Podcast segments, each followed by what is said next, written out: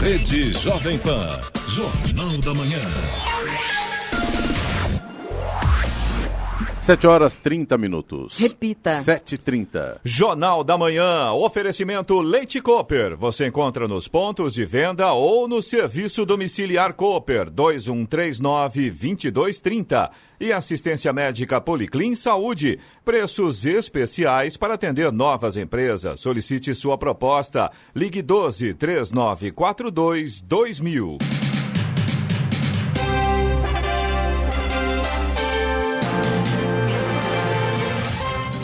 Muito bom dia para você que acompanha o Jornal da Manhã, edição regional. Hoje é segunda-feira, 25 de março de 2019. Hoje é o dia do oficial de justiça, também dia do orgulho gay. Vivemos o outono brasileiro em São José dos Campos, 22 graus. Você pode me assistir ao Jornal da Manhã pela internet, pelo YouTube, em Jovem Pan São José dos Campos. É o rádio com imagem e já estamos ao vivo no canal do YouTube. A Prefeitura de São José dos Campos lançou na sexta-feira novo edital para leilão de dois prédios na Hora do Banhado, região central da cidade. O valor inicial pelas duas torres está fixado em 8 milhões e 600 mil reais. O prazo final para as propostas termina dia 21 de maio, às 3 da tarde. A venda vai possibilitar a ampliação de projetos habitacionais e o apoio às startups. Vamos agora aos outros destaques do Jornal da Manhã. Habeas corpus do ex-presidente Michel Temer será julgado quarta-feira pela primeira turma do TRF2. São José reduz em 60% o número de mortes no trânsito no primeiro bimestre. BNDES lança linha de crédito especial para micro e pequenas empresas. Projeto de Jacareí que atende crianças e adolescentes vítimas de violência sexual concorre a prêmio. Urban abre concurso público para engenheiro civil e líder de obras. Câmara de São José dos Campos cedia hoje audiência pública da Lei de Diretrizes Orçamentárias. São Paulo vem situando. Corinthians empata com a Ferroviária. Seleção brasileira treina no palco do amistoso contra a República Tcheca. Ouça também o Jornal da Manhã pela internet. Acesse jovempan.sjc.com.br ou pelo aplicativo gratuito Jovem Pan São José dos Campos, disponível para Android e também iPhone, ou ainda em áudio e vídeo pelo canal do YouTube em Jovem Pan São José dos Campos. É o rádio com imagem. Está no ar. O Jornal da Manhã.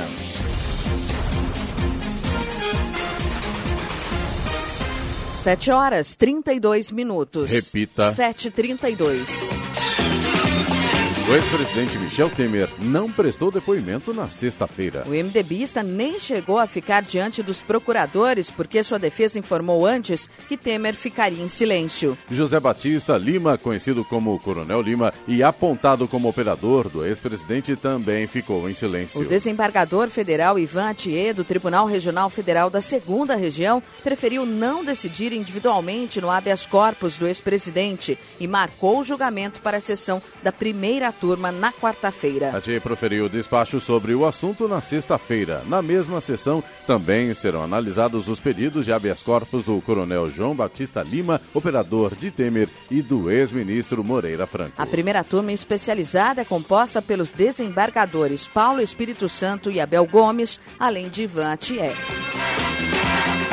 São José dos Campos registrou nos dois primeiros meses deste ano queda de 60% no número de óbitos decorrente de acidentes de trânsito em um comparativo com o mesmo período do ano passado. A estatística é do Infociga, banco de dados do governo do estado sobre acidentes de trânsito. Em 2018, o número de vítimas fatais nas ruas, avenidas e rodovias que cortam o município chegou a 10. No primeiro bimestre de 2019, quatro pessoas morreram. O levantamento ainda apontou que neste período não houve mortes de pedestres. Acidentes com automóveis também não deixaram vítimas fatais. Entre os motociclistas, o número de óbitos foi de 2 para 3 este ano. Nos dois primeiros meses, os óbitos ocorridos no período noturno caíram de 40% para 20% do total.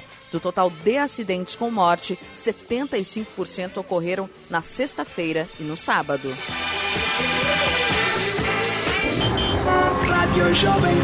Estradas. Rodovia Presidente Dutra, neste momento já tem lentidão aqui em São José dos Campos, no sentido São Paulo, pista marginal, ali próximo da Revap, quilômetro 144. A partir de Guarulhos e na chegada a São Paulo também, a gente já tem vários pontos de lentidão neste momento. Em Guarulhos tem lentidão na pista expressa e na pista marginal. E a chegada a São Paulo pela Presidente Dutra tem lentidão neste momento pela pista marginal. A rodovia Ailton Senna também já tem trânsito lento em Guarulhos neste momento. Corredor Ailton Senna Cavalho Pinto segue com trânsito tranquilo. A Floriano Rodrigues Pinheiro, que dá acesso a Campos do Jordão, ao sul de Minas, também segue com trânsito normal, mas ainda tem um pouco de neblina na chegada a Campos do Jordão, principalmente. A Oswaldo Cruz, que liga Taubaté ao Batuba, também segue com trânsito bom nesta manhã. Tem sol em, grandes, em grande parte, em grande extensão da rodovia, mas ainda tem alguns trechos com neblina neste momento. Claro, o motorista tem que ficar bastante atento. A rodovia dos Tamoios, que liga São José a Caraguá, tem trânsito livre, tem tempo bom. Agora, lembrando que a Tamoios permanece em obras de duplicação a partir do quilômetro 64 e nas próximas madrugadas, próximos dias 26, 27, 28 e 29, ou seja, de terça até sexta-feira desta semana, a Tamoios estará interditada em ambos os sentidos para lançamento de vigas nas obras de duplicação. O bloqueio acontece do quilômetro 67,5 ao quilômetro 81, em ambos os sentidos da pista, da 1 às 5 da manhã. Previsão então de terça a sexta-feira, nas madrugadas horas interdição total da 1 às 5 da manhã na rodovia dos Tamoios. 7 horas 36 minutos. Repita. 7h36. A Polícia Civil pediu à Justiça a quebra do sigilo das contas que receberam remessas da quantia de 317 mil reais que sumiu da Câmara de Jacareí, quando a vereadora Lucimar Ponciano, do PSDB, presidia a Casa Legislativa em setembro do ano passado. Seis contas vão ser alvos do rastreamento. A suspeita é que o Legislativo foi vítima de estelionatários. O dinheiro desapareceu da conta da Câmara por meio de sete transferências bancárias feitas virtualmente virtualmente. A polícia não deu detalhes da investigação, mas adiantou contas rastreadas que não estão registradas em agências de Jacareí. A quantia seria usada para o pagamento mensal dos cerca de 100 servidores. Fundo Social de Solidariedade de São José dos Campos faz campanha para a doação de imposto de renda a pagar. Contribuintes de São José dos Campos podem destinar parte do imposto de renda a pagar para as organizações da sociedade civil parceiras do Fundo Social de Solidariedade. Sobre esse assunto, eu converso neste momento com a presidente do Fundo Social de Solidariedade de São José, Vanessa Ramute. Bom dia, Vanessa. Gostaria de saber como é possível fazer isso. Bom dia, Giovana. Bom dia a todos os ouvintes da rádio. É muito simples. Assim que o munícipe for fazer a declaração dele de imposto de renda, ao final da, de, da declaração, ele pode ir no ícone doar. É muito simples e rápido de fazer. O munícipe que não faz a sua declaração e que passe esse serviço para o contador, é só solicitar para que o seu contador faça essa ação, que vai fazer toda a diferença na vida das organizações da sociedade civil da nossa cidade. Esse trabalho ele já é realizado pelo Conselho Municipal da Criança e do Adolescente. Esse 3% que o munícipe pode destinar do seu imposto de renda, ele é direcionado ao Conselho Municipal da Criança e do Adolescente. Dentro do CMDCA, nós temos vários projetos inscritos no qual esse dinheiro vai ser destinado. E qual é o período? É somente é, nesse período de declaração do imposto de renda ou não? É importante fazer no período de declaração, que se iniciou agora no mês de março e termina no dia 30 de abril. Então, é uma maneira muito prática para que um munícipe possa ser um doador e que esses 3% do seu imposto de renda vá para uma entidade social da nossa cidade. Agora, Vanessa, qual a expectativa de vocês para de arrecadação esse ano? Já existe uma, uma estimativa? Olha, o Fundo Social iniciou essa campanha junto com a Associação dos Contadores aqui de São José dos Campos e do Conselho Municipal da Criança e do Adolescente. Para o Fundo Social, é uma ação nova na qual nós despertamos essa ação de doação. Então, eu só vou conseguir lhe passar um número quando a gente fechar aí quando no dia 30 de abril terminar a declaração e a gente poder ver junto à Receita Federal o quanto conseguimos arrecadar para o Conselho Municipal dos Direitos da Criança e do Adolescente. Agora, se a pessoa tiver alguma dúvida de como fazer, né, como é esse processo, sobre o período, o que, que ela deve fazer? Ela pode entrar no site doaçãojosé.com.br. No nosso site, assim que ele entrar, ele já vai ver um banner falando sobre o imposto de renda e o passo a passo de como fazer a sua doação. Eu venho, então, fazer um convite a todos os munícipes da nossa cidade para que participem dessa campanha da doação do seu imposto de renda. São 3% do valor da sua declaração que vai ser destinado para o Conselho Municipal dos Direitos da Criança e do Adolescente. Dentro desse conselho, a gente tem vários projetos já aprovados, no qual esse dinheiro vai ser destinado é uma grande oportunidade para todos exercer a doação, que nós temos um papel de fazer essa ação cívica que é tão importante para muitas entidades da nossa cidade. Nós conversamos com a presidente do Fundo Social de Solidariedade de São José dos Campos, Vanessa Ramute. Vanessa, obrigada pela participação e um bom dia. Obrigada e um bom dia a todos.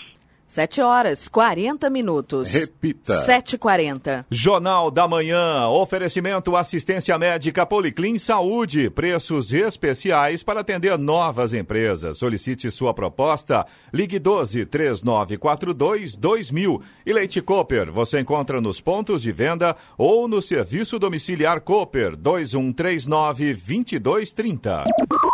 Jornal da Manhã. 7 horas 44 minutos. Repita. 7h44. Em São Sebastião, uma jovem de 19 anos morreu com suspeita de meningite na madrugada de ontem. De acordo com a Secretaria de Saúde, a mulher é moradora do bairro Barranco Alto, em Caraguatatuba. Ela deu entrada na unidade de pronto atendimento UPA da cidade, mas por conta da gravidade foi transferida para o Hospital das Clínicas de São Sebastião, onde faleceu. Os exames serão encaminhados para o Instituto Adolfo Lutz para confirmar a suspeita da doença. A previsão é que os resultados fiquem prontos em 15 dias. Em Caraguatatuba, um homem de 29 anos morreu com suspeita de meningite no último dia 19. O laudo para confirmar a doença ainda não ficou pronto. No Jornal da Manhã, Tempo e Temperatura. E hoje haverá predomínio de sol e pouca nebulosidade na maior parte da região. As temperaturas estarão elevadas. Em São José dos Campos e Jacareí, a máxima hoje pode chegar aos 32 graus. Neste momento temos 22 graus. Aeroportos de Congonhas em São Paulo, São José dos Campos e Santos Dumont no Rio de Janeiro abertos para pousos e decolagens. 7 horas 45 minutos. Repita. 7h45. Jornal da Manhã. Entrevista. Muito bem, aqui no estúdio a presença do secretário de Mobilidade Urbana de São José dos Campos, Paulo Guimarães. Bom dia, secretário, tudo bem? Bom dia, Clemente. Bom dia, pessoal do estúdio, aos ouvintes da Rádio Jovem Pan. Prazer estar aqui novamente nessa segunda-feira de manhãzinha, né? E agora ao vivo, hein, pelo canal do YouTube também. Estamos aqui no, na, na, rádio com imagem também agora. A rádio que virou TV. A rádio que virou TV, perfeito, viu? Secretário, quarta-feira agora será feito o lançamento da campanha de educação no trânsito. Antes de entrar nessa questão, eu acabei de ler aqui, a pessoa acabou de ler aqui uma matéria falando sobre que São José dos Campos registrou nos últimos dois primeiros meses deste ano queda de 60% no número de óbitos decorrentes de acidentes de trânsito em um comparativo com o mesmo período do ano passado. Isso é uma notícia muito boa para a cidade, que é o motorista mais cuidadoso, a lei está pegando mais no pé. O que, que se pode avaliar sobre isso, secretário? Acho que isso é um conjunto de ações, né? A gente sempre trabalha, é, quando a gente vai falar de segurança no trânsito, em três campos específicos, né? A parte de educação, né, de conscientização, a parte de engenharia e a parte de fiscalização. E você conseguir fazer um trabalho é, é, com embasamento técnico, com metas, com objetivos, eu acho que é a grande chave para a gente conseguir esses resultados. Que a gente vai fazer agora esse ano com relação a isso? Né? Os dois primeiros anos dessa gestão, a gente focou muito em organizar a casa, fazer as organizações administrativas e fazer os investimentos em grandes obras de infraestrutura. Né? Esse foi o principal foco é, nos dois principais anos. A gente está aí com o Arco da Inovação a todo vapor, a Via Cambuí é, prestes a ser entregue, a Via Jaguari é, iniciando. Né? A gente começa agora, é, no mês de abril, a, a obra da ligação Evangélicos é, com Salinas, que é uma grande obra de infraestrutura também. Fizemos algumas coisas lá para a região sudeste. Então, os dois primeiros anos teve esse foco. Agora, para os próximos dois anos, né, esses dois anos finais dessa gestão, a gente está focando em três programas é, específicos. O primeiro é de zeladoria, manutenção e conservação. É, a gente vai investir bastante agora manutenção de asfalto, tapa-buraco, recapeamento, sinalização. É, um outro campo, a gente vai trabalhar agora com mobilidade sustentável, né? então a gente começa a desenvolver agora o edital é, de concorrência para o novo sistema de transporte público da cidade, então é o outro grande programa, outro grande foco da Secretaria. E agora a gente traz aí o programa hashtag Sinal de Gentileza. Né? Esse é o título do, do programa que vai envolver... Que é a campanha. É, que é a campanha em si. Ok, começa quarta-feira. Começa quarta-feira. Por que, que a gente deu esse nome e, e, e, chama de programa e não de campanha? Porque envolve várias campanhas dentro desse conceito de sinal de gentileza. A gente está pegando a relação entre o motorista e o pedestre para, a partir dessa relação, desenvolver uma nova cultura, né, ou, ou melhorar a nossa cultura de convivência no trânsito. Então, hashtag sinal de gentileza começa né, com o sinal de gentileza do pedestre, pedindo a, a, sua preferência de passagem, né, estendendo o braço e pedindo ali a sua preferência de passagem, e a resposta do motorista também com o sinal de gentileza, oferecendo aquela prioridade de passagem. Então, a partir dessa relação entre pedestres e motoristas, a gente vai desenvolver, né, o objetivo é desenvolver é, outras é, é, é melhorias nessa convivência em outras áreas, né, pedestre com ciclista, o ciclista com patinete, o pedestre com patinete, o motorista com motociclista. Então, a partir dessa relação do motorista com o pedestre, a gente vai procurar disseminar a gentileza no trânsito e realmente melhorar a harmonia e aí trazer a consequência para a segurança no trânsito, redução de acidentes, enfim, tudo isso que tem relacionado. Com a hashtag sinal de gentileza, o que você espera disso, Paulo? Quanto tempo você acha que as pessoas comecem um pouco mais. Fala as pessoas, eu não falo só do motorista, sim do pedestre, do ciclista, do pessoal que está com patinete. O que, que você espera disso, Paulo? Inclusive do motorista do transporte coletivo da cidade, que é muito importante, sinal de gentileza desse pessoal também, viu? E que eles aceleram de verdade, não tem medo de acelerar, né? É, a gente a gente está dividindo em várias etapas esse, esse programa, né? A gente começa agora com ações, é, a gente dividiu em três campos principais. A área de relacionamento, então eu tenho toda uma, uma estratégia de comunicação com spots de rádio, comercial na TV, peças publicitárias, redes sociais, tudo aquilo que tem a ver com comunicação. A parte de conscientização está dentro dessa, dessa área de relacionamento e aí a gente vai para grupos específicos. Nós vamos fazer treinamento com os motoristas, treinamentos com os próprios pedestres, com os idosos, né, que são é, algumas das vítimas principais aí de atropelamentos. Depois a gente tem uma área técnica, né, um, um campo técnico onde a gente vai atuar é, nesse programa também, principalmente com relação a ações de engenharia, é, lombofaixas, é, rampas de acessibilidade, melhoria dos tempos de semáforo e travessia de pedestres e também vamos fazer a revisão, né, é, isso já a gente já avançou bastante nisso, agora a gente divulga essa outra parte, que é a revisão da lei da calçada segura, que também tem muita interferência com relação é, dos atropelamentos. E por último, no outro campo, o campo operacional. A gente vai atuar com os nossos agentes de mobilidade, é, é, é monitorando pontos principais de travessia e auxiliando nessa travessia. E daqui 90 dias a gente entra com uma intensificação de fiscalização né, para aquelas infrações que comprometem a segurança do pedestre. Como, por exemplo, as pessoas às vezes não têm essa noção, mas dar a seta é um, algo muito importante para que a gente possa preservar a segurança tanto do pedestre quanto dos outros usuários. Né? Sinalizar sempre as intenções é algo crucial para a gente manter a segurança no trânsito. Paulo, você que é especialista em trânsito, você acha que nos últimos anos o trânsito em São José melhorou, está na mesma coisa, mesma é, situação, ou deu uma piorada? Qual a visão que você tem sobre isso? Olha, na verdade a gente. Eu sei que é uma pergunta difícil, mas tem, acho que vem a calhar porque uh, você está já há mais de dois anos né, no, com o Felício nesse, nessa área do, do, trânsito. Você é especialista nisso, então você deve ter uma visão geral, sua opinião própria, não como secretário, como é que você avalia o trânsito na cidade, como cidadão de bem, cidadão comum. A, a gente tem, e na avaliação é, é particular Pessoal, minha, né? particular, é, é, uma avaliação que a gente tem, inclusive, com, com pesquisas de indicadores. A gente tem uma boa é, percepção de, de, de, trânsito aqui em São José. Né? As pessoas têm uma percepção de um trânsito seguro, um trânsito que flui. É lógico que, como toda cidade que está arrumando aí para o seu um milhão de habitantes, né? A gente está tendo problemas de, de gargalos de trânsito é, nos horários de pico. A gente tem um, um horário de pico é, muito forte aqui em São José, das seis e meia, sete e meia da noite né, que é, é onde os, todas as viagens se Qual concentram. Região?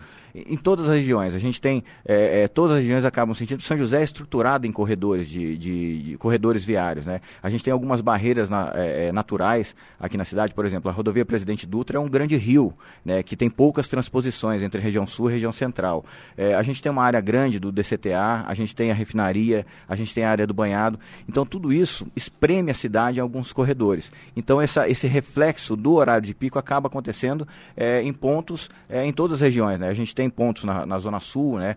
principalmente Estrada Velha, chegada aqui do, no, no bairro no final da tarde. A região do, do, do, Colinas, que é o grande entroncamento de todas as regiões da cidade. Região Leste também, região Norte. Então, todos esses pontos a gente tem é, monitorado esses gargalos e as, as grandes obras de infraestrutura ajudam a dar mais agilidade para esses pontos, contribuindo, inclusive, para o transporte coletivo. Né? O ônibus, lembrando que o ônibus ele fica preso nos congestionamentos também. Isso é sinal de falta de ruas e avenidas ou é excesso de veículos? Excesso, as duas coisas? Excesso de veículos, né? A gente vem num, numa, numa, numa uma cultura, né? Desde a década de 50, onde o veículo tem sido colocado o carro, né, como objeto de propriedade, mas isso tem mudado bastante. É, a gente já enxerga já uma, uma, uma, luz no fim do túnel, porque a geração é, Y e a geração Z, que principalmente a Y hoje, que domina é, é a, a, o consumo, né, o, e, a, e a Z que está vindo agora, tem essa outra característica de compartilhamento, de conectividade, de diversidade. E isso leva é, a afastar um pouco aquela necessidade de propriedade e focar mais no uso. O que, que, isso significa? Que as pessoas não querem mais, por exemplo, ter a sua própria bicicleta. Elas se contentam em usar uma bicicleta pública. E isso vai se transformar agora para a questão do transporte público também. O transporte sob demanda, inclusive o transporte coletivo sob demanda, pode ser uma das grandes chaves para a melhoria da qualidade de vida nas, nas, cidades médias e grandes. Mas ainda falta ainda né, transporte coletivo, né, de, de, de, a, a, demanda é muito grande para a quantidade que tem, né, Paulo?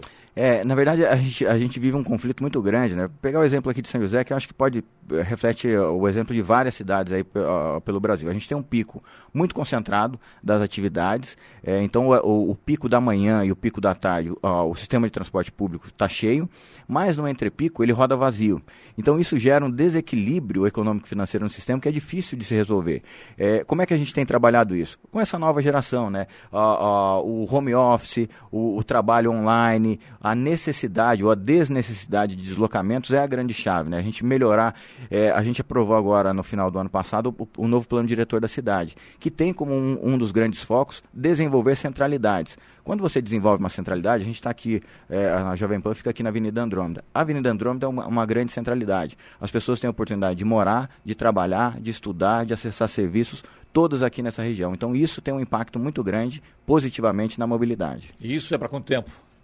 É, na verdade, construção de cidade é, é, é, sempre é médio e longo prazo. Né? O que a gente é, é tem que manter sempre o foco é nunca é, deixar andar para trás, sempre estar andando para frente com essas, com essas ações. É lógico que, que a gente tem agora para o ano que vem, 2020 e 2021, a gente começa a implantar um novo sistema de transporte público, que na verdade eu, eu tenho chamado até do novo sistema de mobilidade sustentável, não mais transporte público, porque sempre remete a ônibus e não é esse o conceito principal do, do nosso próximo sistema de mobilidade da cidade. Aliás, Joana, tem uma pergunta de ouvinte sobre isso também, que ele comenta sobre o problema da Dutra, né? Exatamente. É o Ricardo que mandou um áudio para a gente, vou pedir para o Eloy ali, ele fala se existe um projeto para melhoria do trânsito na cidade, porque se tem um acidente acidente na Dutra trava a cidade toda. Vamos ouvir, é o Ricardo. Olá pessoal do Jornal da Manhã. Queria deixar uma pergunta para o secretário Paulo Guimarães. O que eu queria saber dele se existe alguma, algum projeto a longo prazo, a médio prazo, que possa ser feito para a melhoria do trânsito em São José dos Campos. Hoje a Dutra para, acontece algum problema na Dutra, consequentemente a cidade vira um, caos eu levei mais de uma hora para sair do centro da cidade e chegar na vida industrial. Normalmente um trajeto que eu levo 12, 15 minutos. Um abraço. Ele falou que houve um acidente na quinta-feira, então um trajeto que ele leva 15 minutos. Levou mais de uma hora para fazer devido a esse acidente. A cidade travou. É, na verdade, a gente tem ações que vão no sentido do, do incentivo ao, uso do transporte coletivo, mas nesse caso específico que ele está citando, o que a gente precisa é de alternativas de tráfego. Como é que a gente trabalha esse sistema viário? A gente tem o que a gente chama de macro é, estrutura viária, a gente tem um planejamento de longo prazo para vias alternativas, vias estruturais, mas o caso da Dutra, a gente precisa desenvolver uma solução alternativa para a própria Dutra, né, que é a construção das marginais. É um projeto antigo, já da década de 70, que está parado lá no governo federal já há muito, muitos Isso anos. Independe do governo municipal, é Independe do federal, governo municipal, né? né? Porque e quando trava a Dutra, o trânsito é desviado para, para o centro da cidade. Exatamente, porque a Dutra, aqui no trecho de São José, ela não tem as marginais completas. Então, aquele fluxo de passagem se mistura com o fluxo local. As pessoas que se, querem se deslocar entre pegando São José aqui no meio, né, Caçapava, Jacareí e as próprias regiões da cidade. A gente não tem alternativas para esse trânsito de passagem. Então, quando eu tenho o bloqueio da rodovia Presidente Dutra, o cara que está vindo do Rio de Janeiro, que quer ir para São Paulo, acaba passando por dentro da cidade. Se a gente tivesse uma alternativa como a construção das marginais, que já estava prevista há muitos e muitos anos pelo governo federal, a gente é, é, é diminuiria muito esse problema que acontece dentro da cidade. Você tem informação sobre isso? Essa possibilidade existe, dessas, dessas marginais, ou só depois do novo contrato de concessão? Só depois do novo contrato, infelizmente, a gente fica muito. Se bem que está prestes a acabar também, né? Está prestes a acabar, mas é, a gente ainda tem expectativa que isso é, dure pelo menos mais cinco anos, porque até você iniciar a, a, o novo contrato de concessão, né, os investimentos nunca vêm é, no, no, no, ano zero do contrato de concessão. Então, realmente, a, a expectativa não é boa quando a gente fala de presidente Dutra aqui na cidade. O governo do estado fala muito em trens intercidade. Disse que vai, quando a gente teve semana passada com o governador João Dória, e uh, uma das perguntas que eu fiz a ele foi sobre isso, sobre o trem intercidade. Ele disse que vai eh, implantar isso. Como é que você analisa essa, essa vinda do, do, Se é que vem nesse governo ainda, porque a coisa é tão rápida e é tão demorado ao mesmo tempo, né? É, é uma iniciativa e se importante. fala muito né? tempo disso, né? Desde do, do época do governador Geraldo Alckmin, falava no trem intercidade, falaram de de trem-bala, a bala foi tão rápida que ninguém viu passar, né? é verdade, é, é, um investimento muito grande. Hoje a gente tem uma legislação também que dificulta um pouco esse tipo de projeto. Né? A gente tem uma, uma questão ambiental muito grande é, que interfere nesse tipo de obra e a gente tem discutido bastante, não, não aqui em São José, mas no, no, no a nível nacional, né? Como é que a gente é, é, preserva o meio ambiente, mas também não trava o desenvolvimento da cidade. Mas eu acho que é uma, uma iniciativa importante. Todo o transporte de massa, desde que atenda aquilo que é demanda, é, é é, importante. Eu tenho olhado outras, outras soluções de transporte rápido de massa, né? A gente já tem cidades na China, por exemplo, que já tem é, o, o, o VLP já bem desenvolvido, que é o veículo leve sobre pneus, rodando em trilhos virtuais. Aqui né? vai ser sobre pé, né? É que isso é sobre pé, mas o, a, essa questão da, da, tecnologia ajuda bastante. Os, os, trens, os ônibus, são tecnologias que, de certa forma, já estão ficando ultrapassadas, né? Então a gente tem que trabalhar e olhar para essas novas tecnologias, e é isso que a gente vai fazer agora é, no novo contrato, no novo edital de concessão do transporte público. Explica melhor para esse veículo leve sobre pé, que é sobre pneus, que eu não entendi bem.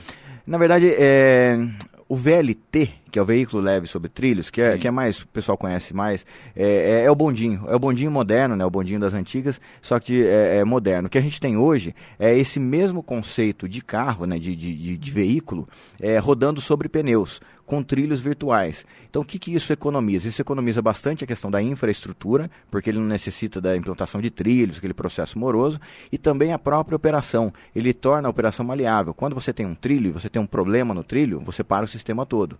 Com o veículo leve sobre pneus rodando em trilhos virtuais, você tem a possibilidade de desviar é, de determinadas obstruções. Então, eu, eu tenho olhado muito para isso, como olhando para a modernidade de uma forma geral, que está acontecendo no mundo, para a gente poder trazer aqui para São José.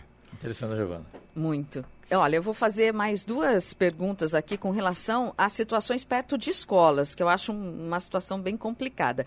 O Luiz, secretário, mandou umas fotos até para a gente do comportamento dos motoristas na rua Emídio Pereira de Mesquita, no Jardim das Indústrias, próximo à escola.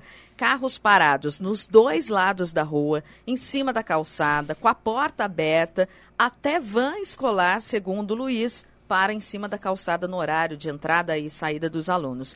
E o Douglas é, diz que tem um filho de dois anos que estuda na escola Célio Lemos, no bairro Jussara, na rua Ana Gonçalves da Cunha. No local, segundo ele, não há nenhum impedimento de velocidade e quando eles vão deixar os filhos, os motoristas não respeitam. Além de não pararem para as mães e os pais passarem, eles dirigem em altíssima velocidade. E, segundo ele, a escola relata que já cansou de fazer pedidos para a prefeitura. É, quando se fala em hashtag sinal de gentileza, aí tem tudo a ver, né, secretário? É, tem tudo a ver e, e, na verdade, assim, o que a gente é, é, procura fazer na, nas nossas ações é unir né, é, o poder público, a iniciativa privada e a sociedade civil. Né? Os pais têm um papel importante. É, a gente não, não, não tem mais condição de é, concentrar todas as soluções no poder público. A gente precisa da contribuição da sociedade para a solução dos problemas da própria sociedade.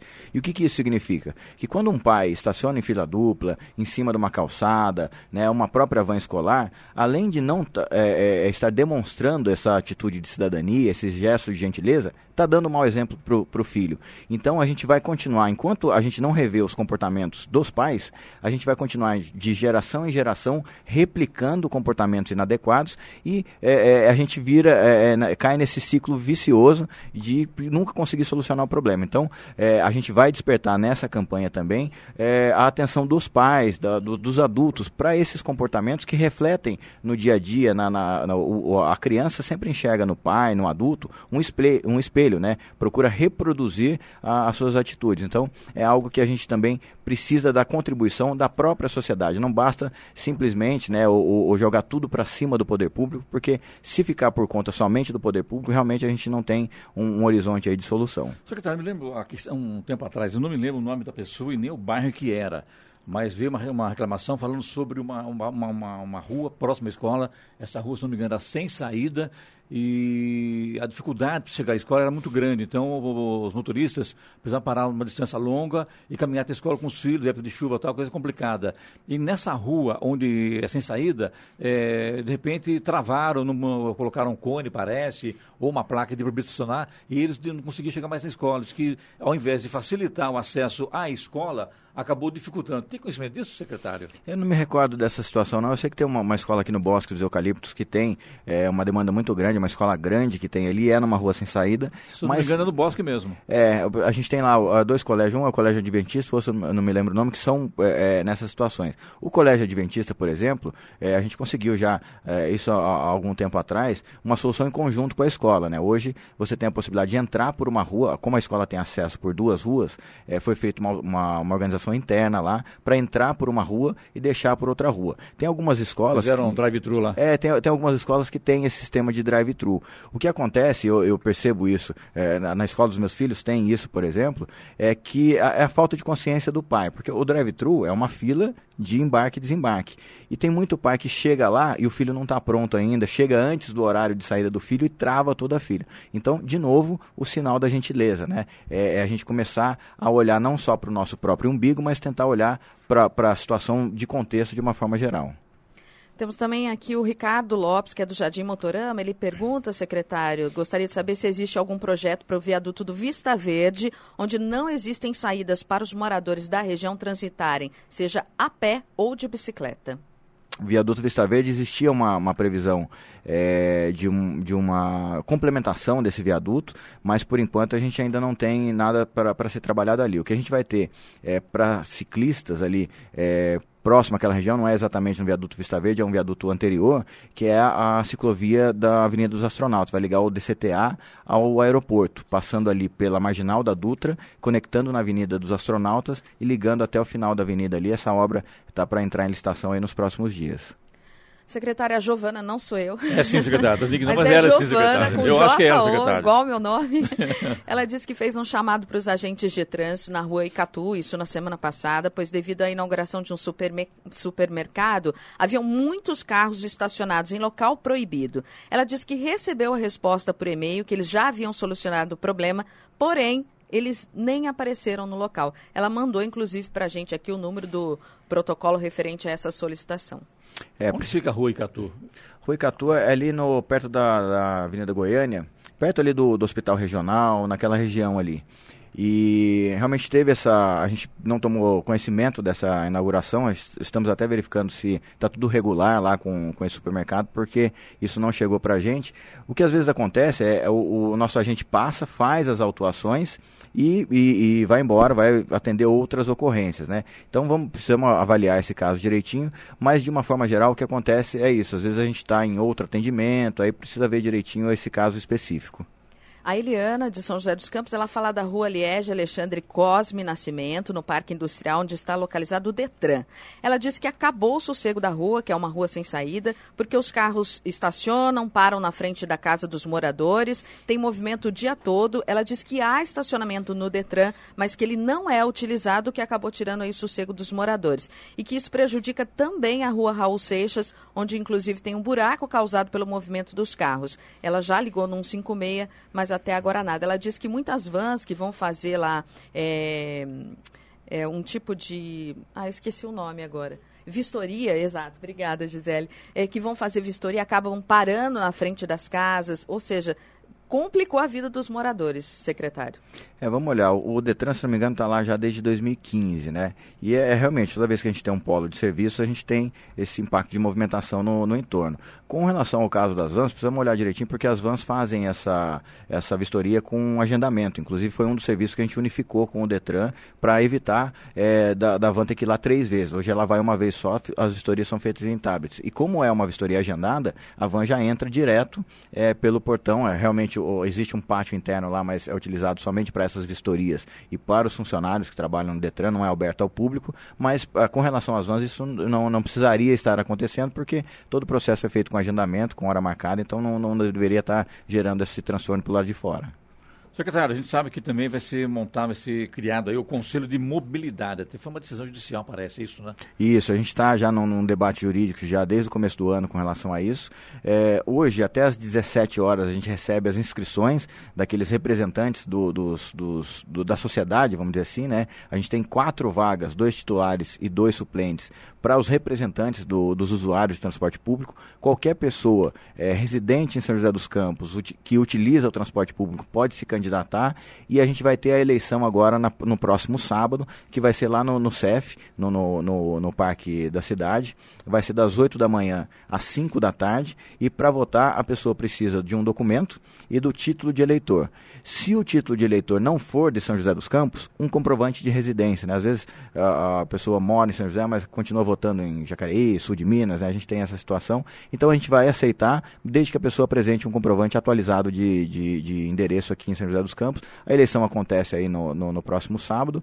É, a gente pretende dar a posse para esses novos membros no dia 2, na terça-feira, na sequência, e logo na sequência já iniciar os trabalhos do Conselho, que já haviam sido iniciados, mas houve aí uma, uma, uma, uma determinação de revisão nesses trabalhos que foi determinado pela Justiça. Renovação do Avará para o transporte fretado termina sexta-feira, é isso? Isso, termina sexta-feira. É, é, um processo natural que acontece todo ano, né? O que a gente conseguiu fazer é, para esse ano agora é é, mudar os calendários. Né? A gente tinha uma concentração de vistorias e de renovação de avará todo acontecendo no primeiro semestre e hoje a gente fez né, o, o transporte escolar, o transporte fretado, os alternativos e os táxis, que são os principais que renovam o avará com a gente. A gente distribuiu isso ao longo do ano para poder é, melhorar aí o atendimento, ser um atendimento mais rápido, menos oneroso para a prefeitura também. Secretário Paulo Guionês, para fechar com você aqui sobre os atropelamentos na cidade também, quais são as ruas mais perigosas de São José dos Campos? Olha, a, a, a, top, vamos dizer assim, de, de, atropelamentos, e é inclusive a que a gente escolheu para lançar essa campanha é, na quarta-feira, é a Avenida JK. É, ela tem várias características que remetem a esse tipo é, de situação. A gente tem muito adensamento de comércio e serviço ao longo dela. A gente tem a Avenida JK com duas características bem distintas. Característica Jardim Paulista, via mais estreita, né? não tem a, a divisão de fluxo ali. A gente tem ali uma, uma, um, um, determinado tipo de comércio. E a gente tem a Avenida JK, Avenida Industrial, que aí sim é, é um grande fluxo de passagem, é a ligação entre Zona Leste e as demais regiões da cidade, um adensamento muito grande, muita travessia de pedestre. E ali a gente escolheu é, justamente a Avenida JK por conta disso, né? por conta da grande incidência de atropelamentos e parte dali todo o processo agora de sinal de gentileza que a gente vai é, é, trabalhar pelos próximos dois anos. Secretário, te agradeço a visita rápida mais uma vez, sucesso aí, portanto, na próxima quarta-feira inicia-se hashtag sinal de gentileza para todo mundo, né? Agradeço a possibilidade de estar divulgando, né? convoco, né? convido a todos, da, da todos os joseenses a passar a praticar o sinal de gentileza, né? Muito mais do que é, é, e isso a gente pode levar para a vida, né? Toda vez que a gente é, é, leva um, uma gentileza para o trânsito, isso reflete no nosso dia a dia. Então, convido a todos aí a começar a praticar o sinal de gentileza, porque vai ser bom para todo mundo. Obrigado, sucesso, secretário. Grande abraço. A hora.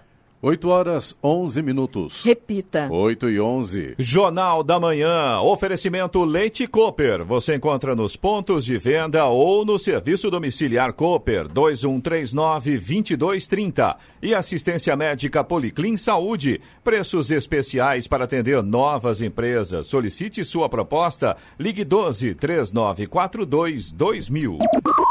Jornal da Manhã.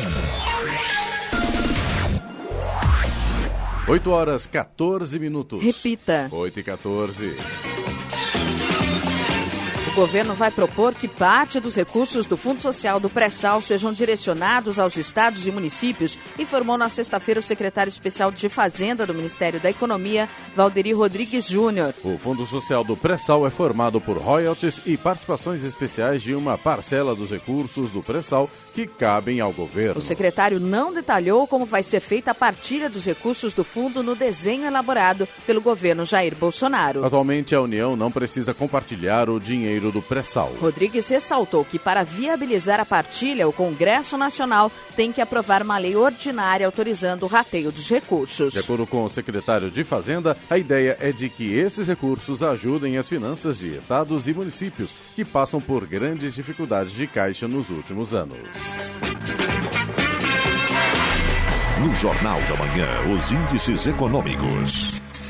A Bolsa de Nova York fechou com forte queda na última sexta-feira, afetada pela preocupação com uma possível desaceleração da economia mundial. O índice industrial Dow Jones recuou 1,77%. Já o tecnológico Nasdaq caiu 2,5%. Euro cotado a R$ 4,42, com alta de 0,09%. O índice Ibovespa da Bolsa de Valores de São Paulo fechou na sexta-feira em forte baixa de 3,10%. No mercado de câmbio, o dólar comercial subiu 2,69% e fechou cotado a R$ 3,90. 8 horas 15 minutos. Repita. 8 e 15. E agora, as informações esportivas no Jornal da Manhã. Rádio Jovem Pan. Esportes.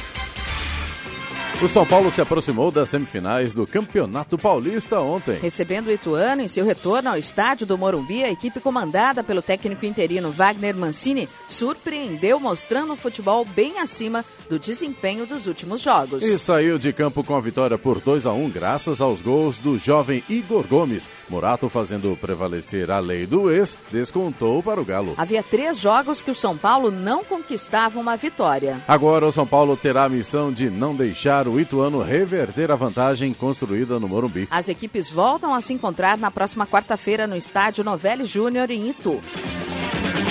Corinthians soube lidar com, bem com a ausência de Gustavo nas últimas quatro partidas, mas a equipe alvinegra voltou a ser salva pela boa fase de seu artilheiro. Nos minutos finais do primeiro confronto com a Ferroviária pelas quartas de final do Campeonato Paulista, foi dele o gol que garantiu o empate por 1 a 1 no estádio da Fonte Luminosa em Araraquara. Agora a definição de quem ficará com a vaga nas semifinais sairá do duelo marcado para quarta-feira na Arena de Itaquera. Sem descanso, após empatar de forma melancólica com o Panamá na cidade de Porto, em Portugal, no último sábado, a seleção brasileira treinou ontem na Arena Éden em Praga, local do confronto diante da República Tcheca. No primeiro contato com o palco do próximo amistoso, a seleção brasileira foi dividida em dois grupos. Os jogadores que não foram titulares diante do Panamá, com reforço do goleiro Ederson, fizeram um trabalho de troca de passes em campo reduzido no gramado. Já os atletas que iniciaram o jogo com os panamenses canarinhos focaram no trabalho de recuperação física. Tite não deu nenhuma pista sobre qualquer escalação para o duelo contra os tchecos, mas a tendência é de que sejam feitas mudanças em todos os setores. O jogo está marcado para amanhã às 15 para 5 da tarde. Os comandados de Tite vão realizar mais uma atividade no estádio hoje. O treinamento está programado para meio-dia e meia, horário de Brasília. Palmeiras esteve longe de mostrar um futebol vistoso ou agradável na tarde de sábado. Lenta e mais uma vez prejudicada pela má fase de Borra, a equipe de Luiz Felipe Scolari arrancou um empate por 1 a 1 no estádio Jorge Ismael de Biase. Isso graças ao estreante Arthur Cabral e de Fernando Praz. Praz foi o grande responsável pelo gol de Cléo Silva, mas também foi o herói na cobrança de pênalti de Murilo no momento em que o Novo Horizontino já estava à frente no placar. O resultado mantém tudo igual no confronto das quartas de final. Como o gol fora de casa não é critério de desempate no Campeonato Paulista, amanhã no Pacaembu, a partir das nove da noite, os rivais oriundos do Grupo B novamente terão de buscar qualquer vitória simples se quiserem chegar à semifinal.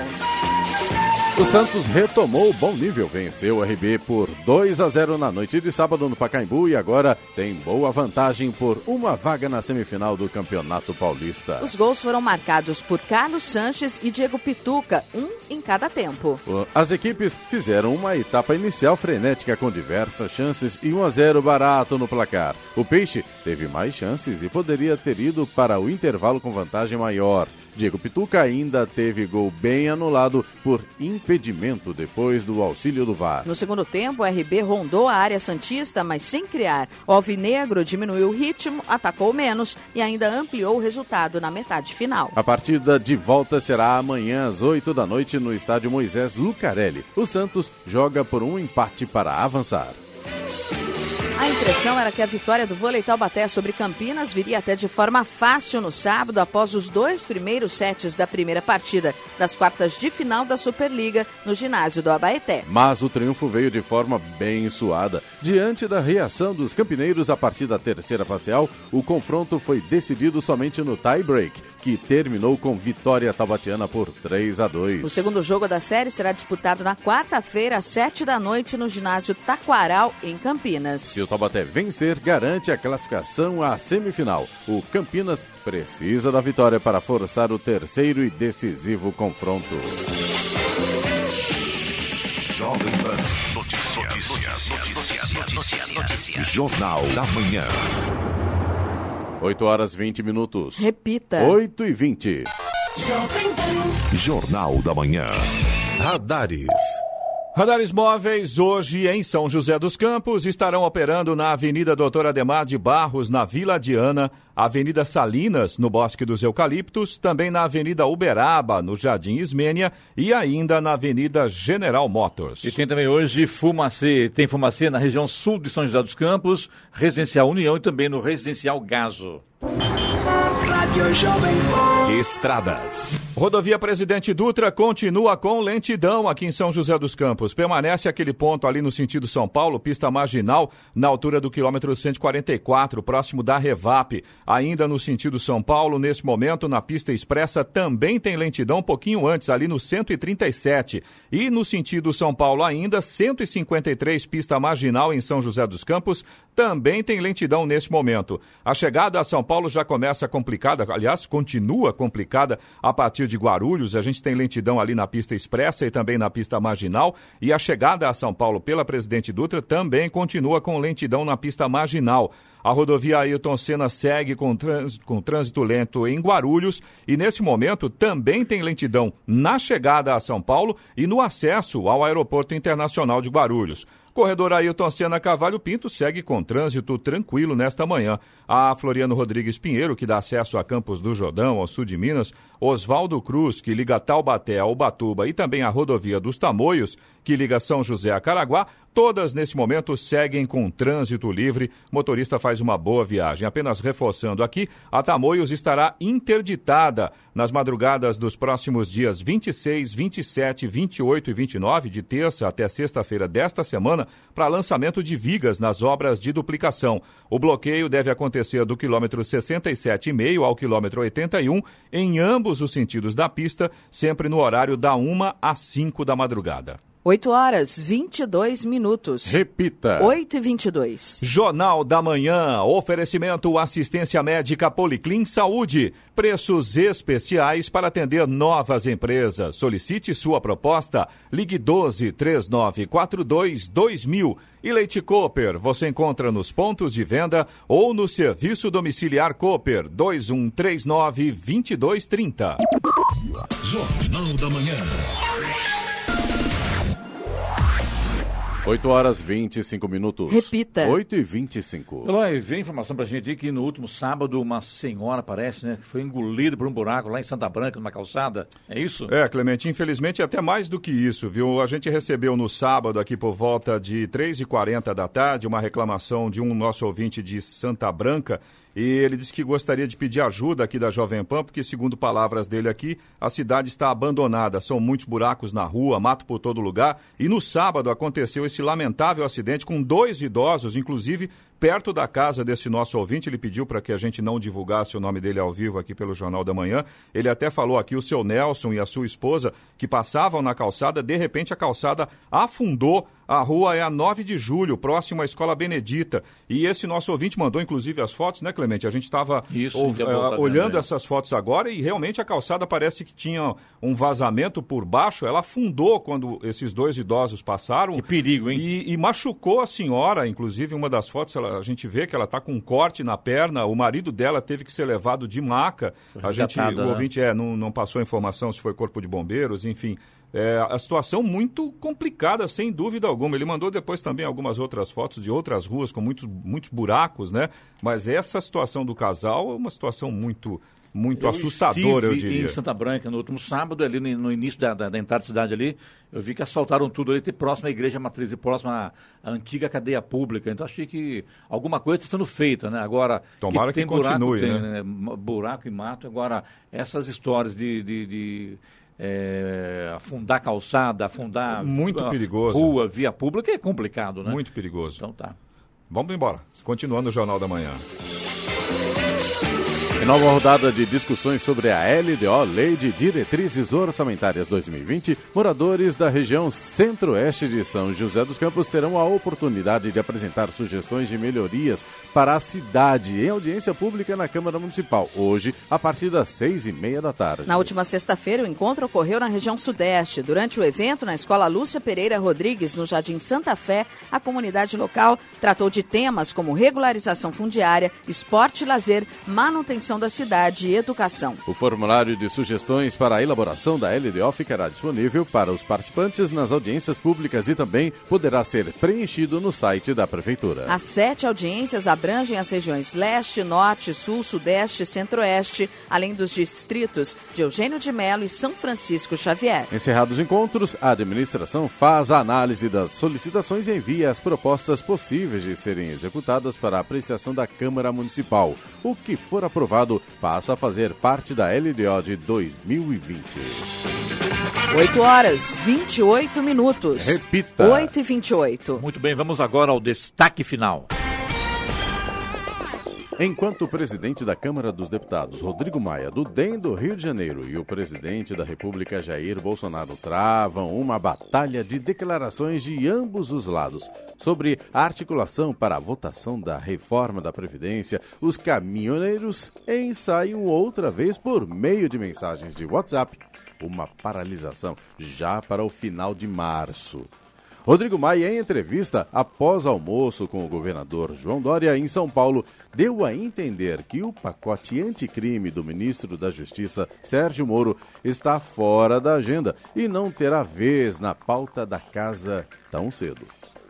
O projeto de Moro chegou em fevereiro, antes da chegada do projeto da reforma da Previdência, e o ministro contava com a celeridade no andamento da matéria, e justamente aí começaram os embates políticos.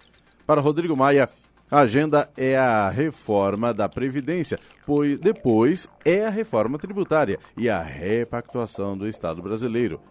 E disse ele em alto e bom som. De que forma o governo vai ou não participar não é um problema meu, é um problema do executivo, disse sem comentar o andamento do projeto anticrime de Moro. Toda essa discussão saiu do círculo Congresso Executivo, quando mais uma vez o filho do presidente Jair Bolsonaro, Carlos Bolsonaro, passou a fazer cobranças públicas através das redes sociais. Ele criticou a decisão de Maia de não priorizar a votação do pacote anticrime. Rodrigo Maia tem sido bombardeado nas redes sociais por apoiadores do governo de Jair Bolsonaro. O presidente tem dito, aliás, repetiu isso em sua viagem ao Chile, de que se recusa a negociar com a velha política. Deu uma indireta a deputados federais que cobram contrapartidas para apoiar o projeto da reforma da Previdência. Nesse quesito, podemos usar no plural apoiar os projetos enviados ao Congresso que, pelo andar da carruagem, vão ficar estacionados na Câmara Federal. E voltando ao caso dos caminhoneiros, a ameaça, por enquanto, é que a greve não se inicie no dia 30, mas paralisações não estão descartadas. A classe entende que os principais compromissos assumidos pelo governo Michel Temer no ano passado não estão sendo cumpridos. Michel Temer não é mais presidente, está preso no Rio de Janeiro e o país precisa de governabilidade. Urgente. Notícia. Rádio Jovem Pan. 8 horas 31 minutos. Repita. 8 e 31. Jornal da Manhã. Oferecimento Leite Cooper. Você encontra nos pontos de venda ou no serviço domiciliar Cooper 2139 2230. E assistência médica Policlin Saúde. Preços especiais para atender novas empresas. Solicite sua proposta. Ligue 12 3942 2000.